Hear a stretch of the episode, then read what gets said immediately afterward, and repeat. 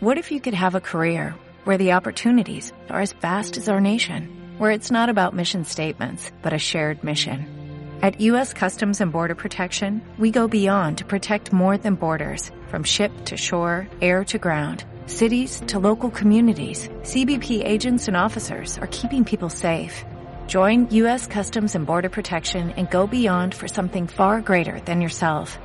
Learn more at cbp.gov/careers. En esta transmisión demostramos que España debe intervenir en Venezuela si no quiere desaparecer. Amigos y enemigos, bienvenidos a esta sesión de Cultura Política. Quien les habla, Manuel de la Cruz, politólogo, locutor y asesor de oratoria.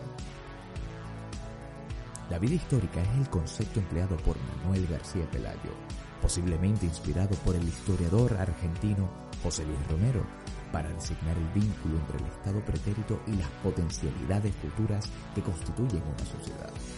Denota el ineludible devenir histórico que mantiene vivo en el presente político los usos del pasado.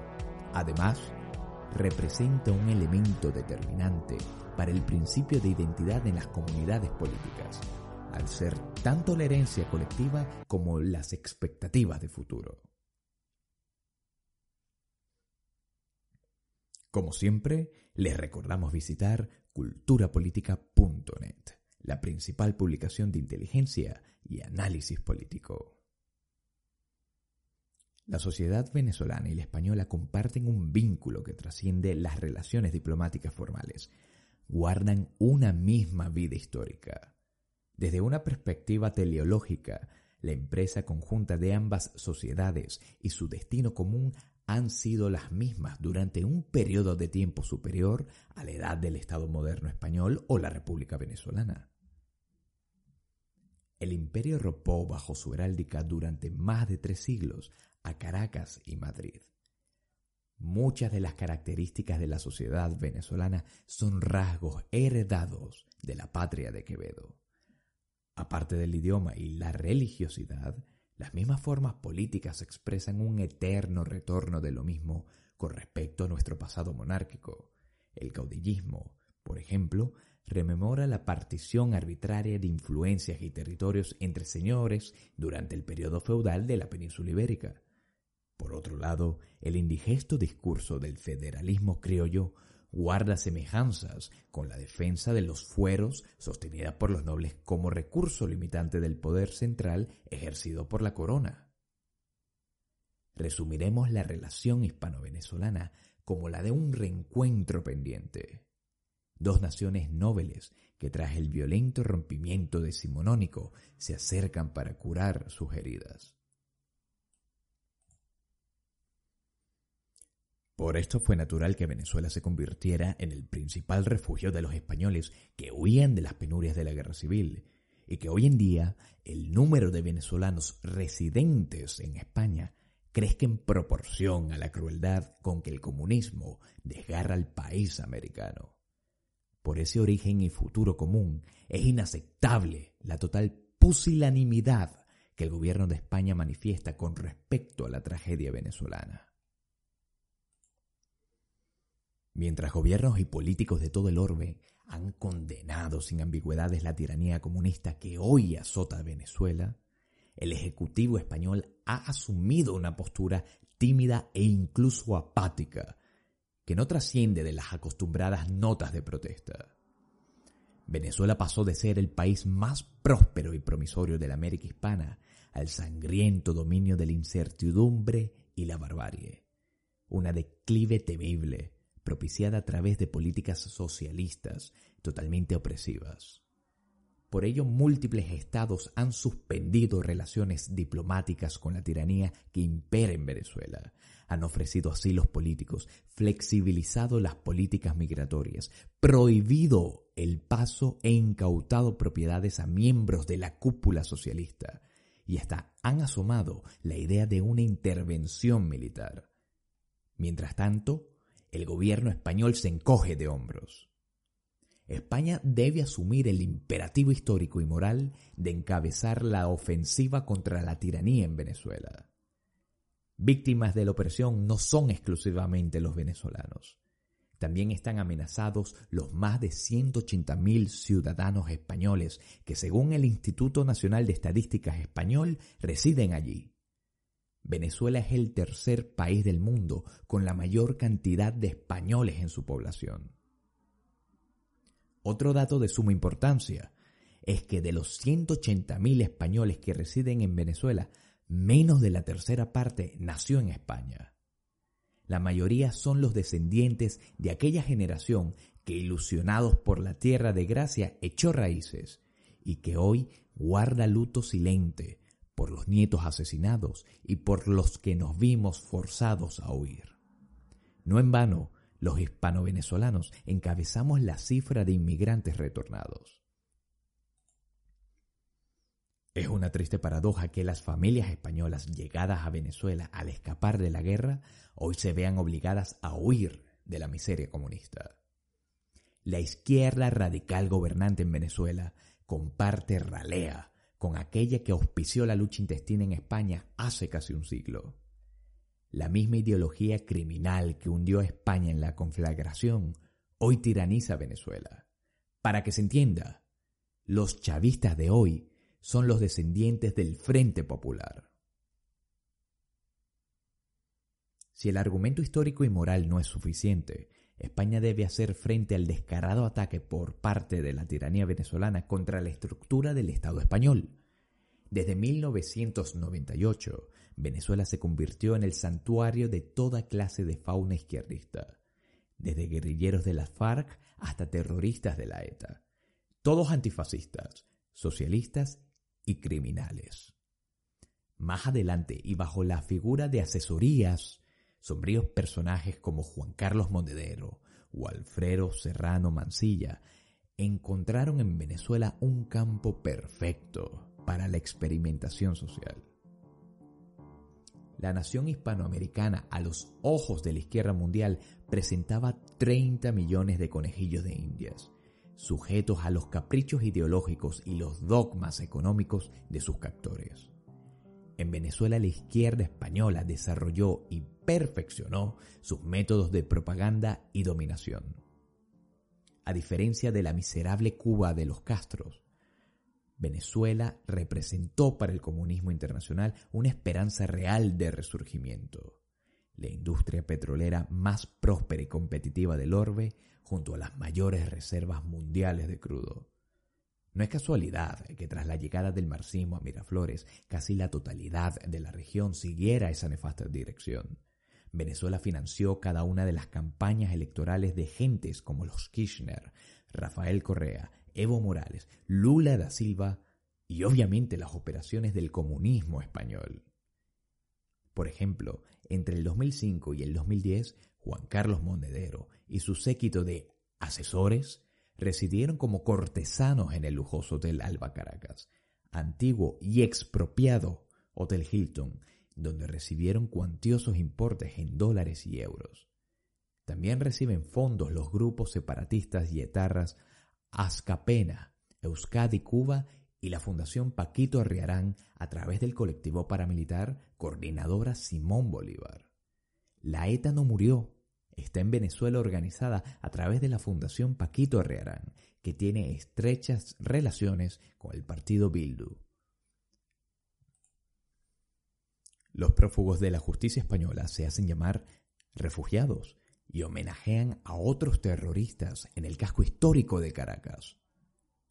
Mientras los hoy dirigentes de Podemos niegan su íntima y vasallática relación con la tiranía venezolana, la historia nos recuerda que a través de Monedero, el partido Izquierda Unida, Partido Comunista Español aliado de Podemos, logró incorporarse al Foro de Sao Paulo en el 2012. Esta última organización, esta logia terrorista, fue fundada por Fidel Castro y Lula da Silva en 1990 para promover la ideología comunista en la esfera hispanoamericana, para importar el terror soviético a la esfera occidental. De modo que la autoría intelectual de la pesadilla venezolana recae en esos pensadores de izquierdas como Juan Carlos Monedero y Alfredo Serrano Mancilla, que siendo vástagos ideológicos y a veces biológicos de los republicanos rojos, perpetúan la opresión en el extranjero a cambio de financiamiento para sus aventuras políticas en España. Es innecesaria una explicación adicional. El petróleo venezolano financia los partidos más radicales de la izquierda española, los mismos que promueven la violencia callejera, la inmigración ilegal masiva y la ruptura de España a través de los separatismos locales. España debe cortar de raíz el financiamiento extranjero que reciben los grupos separatistas. Al solventar el problema venezolano, estaría descartando el principal postor. Los vínculos entre el separatismo catalán y la revolución socialista son descarados. La CUP, Candidatura de Unidad Popular, es uno de los partidos políticos regionales que promueve la fragmentación de España y con frecuencia realiza foros en defensa de la pesadilla venezolana con la participación de diplomáticos rojos. En Davant, brazo cultural de la CUP, promueve foros en defensa de la revolución bolivariana presididos por los cónsules chavistas en Barcelona. Por su parte, Esquerra Republicana y Podemos se encargan de entorpecer toda condenación oficial a la tiranía en Venezuela por parte del legislativo español. Facciones como estas ofrecen a la tiranía el servicio de lavar su imagen frente a medios internacionales. Son mercenarios que sin pudor gozan del usufructo del narcotráfico y la opresión ejercida por Nicolás Maduro, Diosdado Cabello, Raúl Castro y los demás déspotas, peones de Cuba. España se enfrenta a su disolución. Los principales conspiradores contra la integridad territorial y el Estado español son financiados por el sangriento oro de Venezuela. España debe actuar. Considerando las acciones nefastas del mal gobierno venezolano contra los ciudadanos españoles, el financiamiento revolucionario de conspiraciones contra el Estado español y los lazos históricos, culturales y espirituales que unen a Venezuela con España, la nación ibérica debe consolidar y liderar una alianza internacional que tenga como prioridad la libertad de Venezuela. Propósito aventajado por la posición estratégica de España como Estado miembro de la Unión Europea y la OTAN. Llegada a esta conclusión, es evidente la justificación del auxilio internacional. El problema recae en torno a la ejecución. Es en este punto donde la ausencia de decisión reluce en la agenda de la política exterior española. Contenidos por un juego de complicidades internas, los heraldos españoles callan ante la barbarie. No hay en el panorama una postura firme que proyecte la posibilidad de una intervención militar real. La fórmula de apoyar el diálogo y la autodeterminación para la resolución pacífica del conflicto es insuficiente y extemporánea. Históricamente los proyectos de diálogo y negociación solo han servido para bosquejar ante los medios internacionales un inexistente clima de institucionalidad en Venezuela. Allí donde la esfera política es definida por la fuerza, carece de utilidad cualquier intercambio de palabras que no esté secundado por la espada. Es cínico pretender acudir a una mesa de negociación donde los participantes y observadores son designados exclusivamente por un bando. Qué cómodo es para la tiranía venezolana fingir rondas de negociaciones cuando la totalidad de los asistentes son de izquierda. Urge una exhaustiva investigación sobre la figura del expresidente de gobierno español José Luis Rodríguez Zapatero, cuya vocería siempre claudica a favor de la tiranía marxista. Su afinidad ideológica como miembro del Partido Socialista Obrero Español y su pertenencia a la Internacional Socialista imposibilitan cualquier intento de acercamiento positivo. Cabe destacar que el político venezolano, entre comillas venezolano, Henry Ramos Alup, secretario general de Acción Democrática y uno de los principales voceros de la oposición cómplice venezolana, esa que carece de presos políticos, que insiste en el camino electoral y que dulcora la realidad venezolana, es vicepresidente de la Internacional Socialista. Estos sombríos personajes son los cortesanos que, pagando y dándose el vuelto, fortalecen el dominio del castrismo, de Cabello y de Maduro. El principio de autodeterminación no puede convertirse en excusa para tolerar tiranías marxistas en el orbe, en especial cuando la conducción de los asuntos públicos, lejos de velar por el bienestar general, se convierte en el instrumento secador de los gobernados. El Estado venezolano está secuestrado por una temible jauría de narcotraficantes, paramilitares y comunistas radicales. Por lo tanto, en nombre de un mejor futuro para los ciudadanos de Venezuela, es imperativa la pacificación decisiva del conflicto local, mediante el armamento de la ciudadanía disidente, acompañada del adiestramiento y el apoyo táctico. Acciones que deben emprender irremediablemente aquellos estados que quieran evitar la subversión marxista en sus territorios. Los ciudadanos españoles, junto a los venezolanos residentes en la península, tienen la obligación moral de presionar a las autoridades españolas con respecto al caso Venezuela. Se debe contrarrestar la apatía oficial con una estruendosa irrupción ciudadana. Así se obligaría a un giro rotundo en la política exterior. En lugar de permitir deshonrosos eventos prochavistas, el Estado español debe sancionar a todos los cómplices de la tragedia, a todos. Semejante al Cartago de Lenda Est de Catón el Viejo, los voceros españoles ante la Unión Europea deben persistir en la exposición del caso venezolano, hasta conseguir las resoluciones sancionatorias necesarias para la libertad de Venezuela. Un caso aparte, y un mérito que personalmente quiero reconocer, se lo gana el partido Vox a través de las figuras de Jorge Buxadé y Germán Tersch, que siempre han mantenido la causa venezolana en el Parlamento Europeo. Una mejoría inmediata estaría escoltada por la incautación de activos y la prohibición de entrada a altos funcionarios gubernamentales y miembros del Partido Socialista Unido de Venezuela. Asimismo, los ciudadanos con doble nacionalidad que se hayan prestado para prolongar la pesadilla socialista deben ser juzgados inmediatamente por tribunales españoles. Con esto me refiero a todos los cómplices de la barbarie, a todos los chavistas que gozando de su nacionalidad europea están lavando dinero en Madrid, dinero sucio por el narcotráfico, por la explotación, por la opresión de los venezolanos. Todos ellos deben ser perseguidos, enjuiciados y aplastados.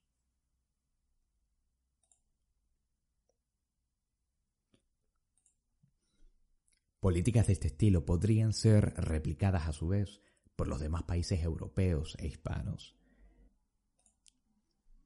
Hablando de intervención militar, puede que para algunos sea insensato el pretender ver desfilar por las calles de Caracas a los tercios de la Legión Española, o sientan indignación ante la posibilidad de que paracaidistas foráneos tomen las bases militares fieles a la tiranía. Pero no es aún peor que este ejercicio imaginario los sangrientos crímenes ejecutados por el yugo venezolano. Piénsenlo. Cárceles atestadas de presos políticos, cientos de asesinados y desaparecidos, miles de torturados, casas e industrias expropiadas, templos y tumbas profanadas, la virtud mancillada familias divididas a través del exilio, miseria generalizada, hambruna, carestía de medicinas, cólera, lepra, muerte.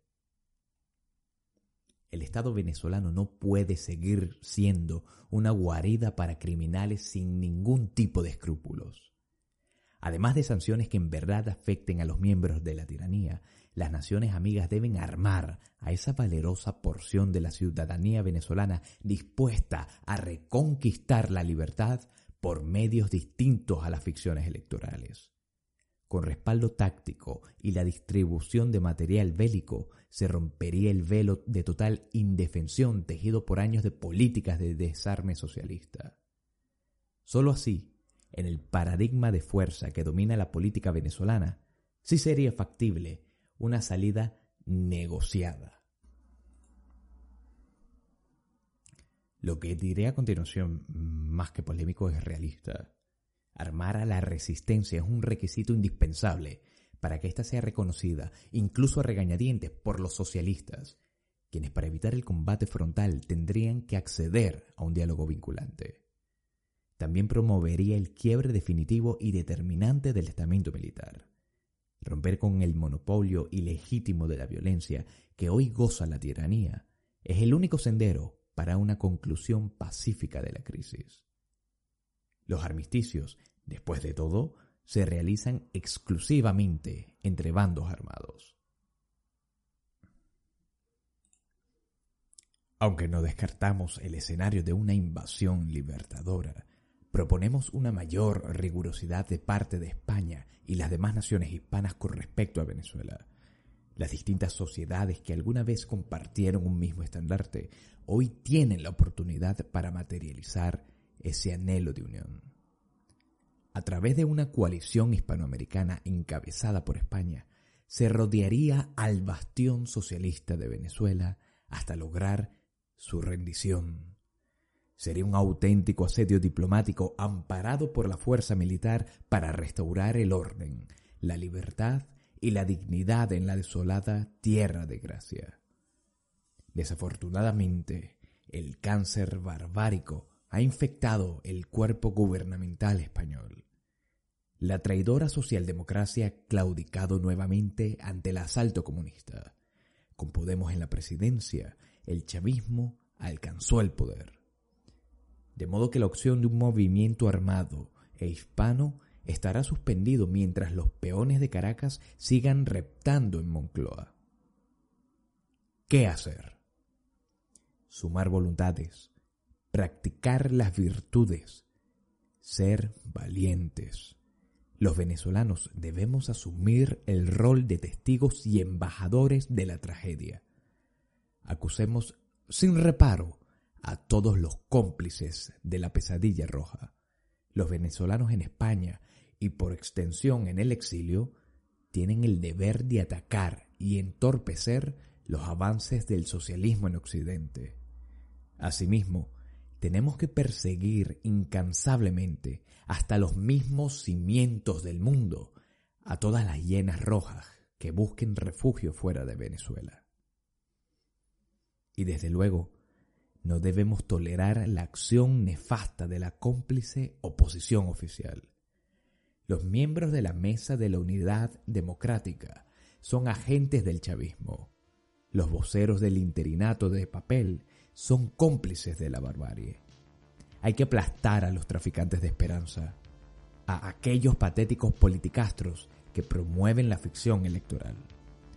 Jamás olvidemos los infames nombres de esos cónsules ideológicos que la tiranía dispone para desarticular y apaciguar la verdadera resistencia. Venezuela y la civilización solo podrán brillar con la luz de la verdad. Amigo o enemigo, gracias por obsequiarme el bien más preciado con el que cuentas. Tu tiempo ha sido un auténtico honor irrumpir en tu rutina. Propaga el mensaje y reconquistemos a Venezuela. Cultura Política Podcast, una producción de culturapolítica.net, inteligencia y análisis político.